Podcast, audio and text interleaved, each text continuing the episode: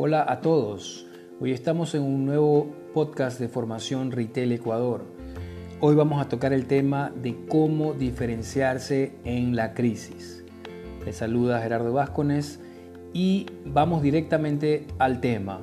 Hace poco eh, asistí a un webinar, una charla que se tocaban algunos temas relacionados eh, al retail, a las ventas, y salió una pregunta de una compañía pequeña y la pregunta era cómo una marca o empresa pequeña puede diferenciarse en esta crisis. Salieron entonces una conversación entre varios puntos de vista, ¿no? el moderador que es un gran eh, profesor de, de una universidad muy importante en los Estados Unidos, concluyó que la pregunta, esa interrogante, está mal planteada.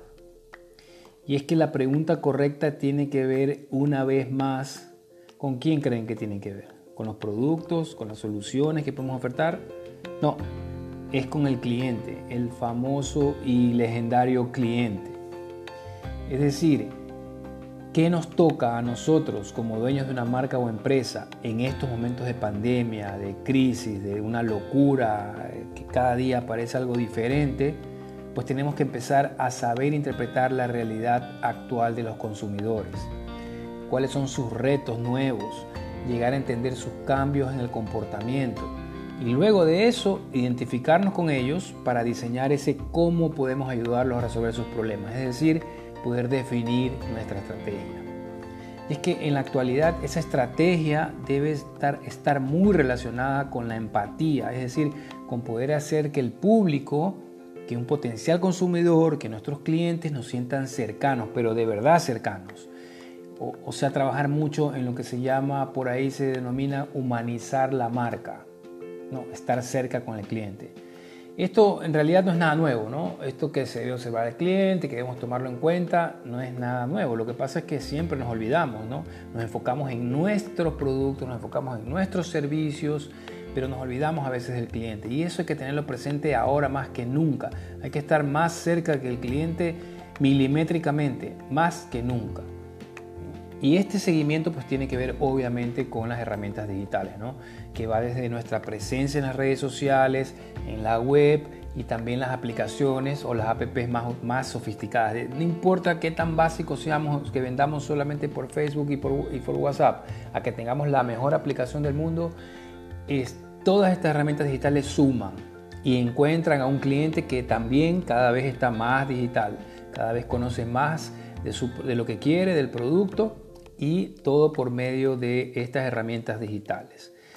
Pero entonces es importante recordar que a pesar de todo este entorno que hablamos, ¿no? hay, oportunidades para diferenciarnos que son elementales, no solo hoy, siempre lo han sido, son básicas si se puede decir de una manera, y que no son relacionadas a lo digital. Y aquí vamos a poner cuatro ejemplos. El primero, la personalización en la atención porque no todos los clientes son iguales, ni todos los clientes perciben de la misma manera lo que tú ofreces.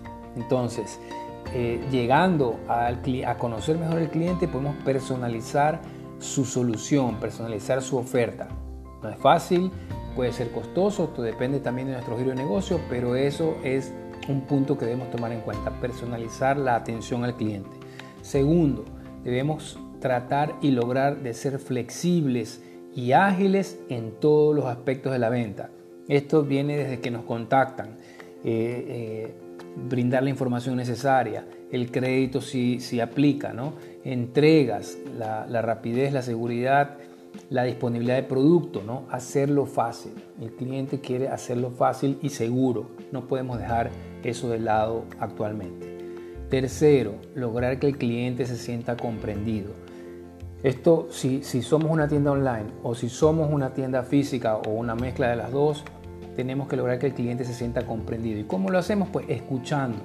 Debemos crear un canal de interacción directo y sincero.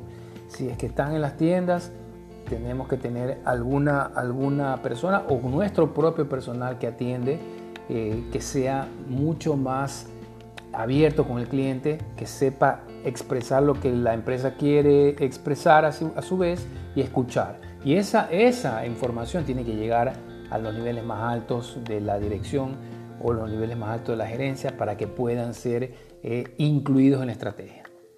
Cuarto, comunicación clara y efectiva.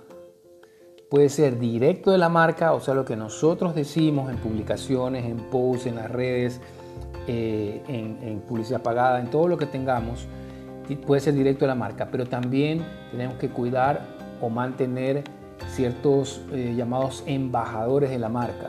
No podemos tener testimonios de clientes, podemos tener casos reales, comunicarlos, que lo vean, que den confianza. Esos cuatro puntos, personalización en la atención, ser flexibles y ágiles en todos los aspectos de la venta, lograr que el sistema, que el, perdón, que el cliente se sienta comprendido y una comunicación clara y efectiva son básicos. Son oportunidades de diferenciación que la podemos hacer con mucho presupuesto o sin presupuesto. Son cosas que dependiendo del tamaño de nuestra empresa, de lo que nosotros estamos haciendo, podemos hacerlo en todo, en todo paso, en toda eh, comunicación que hagamos, en todo lo relacionado a nuestra empresa, lo podemos hacer. No hay que olvidarse de eso. Entonces, para terminar, ¿cuál es el factor común de estos cuatro puntos que enumeramos? Todos estos enunciados apuntan a que debemos buscar siempre un servicio al cliente excepcional. Si lo queremos personalizar, el servicio al cliente. Si queremos ser flexibles y ágiles en todos los aspectos de la venta, estamos siendo el servicio al cliente. Lograr que el cliente se sienta comprendido, ¿para qué, ni para qué explicarle. Comunicación clara y efectiva, pensando en que el cliente puede llegar a recordarnos, puede llegar a identificarnos y que si logramos hacer la venta y lo logramos atender, pues se quede gratamente impactado, ¿no? que quiera volver a comprar, que nos, que nos, que nos recomiende, que, que digamos eh, sean solo palabras a favor de nosotros. Crear ese célebre efecto wow que se dice, ¿no? el efecto wow que logremos lograr. Entonces, y para despedirnos, hemos recordado que el cliente nos permite aumentar ingresos, mejorar, mejorar nuestras finanzas, obviamente, la rentabilidad ¿Estamos listos para diferenciarnos en esta crisis? Pensémoslo.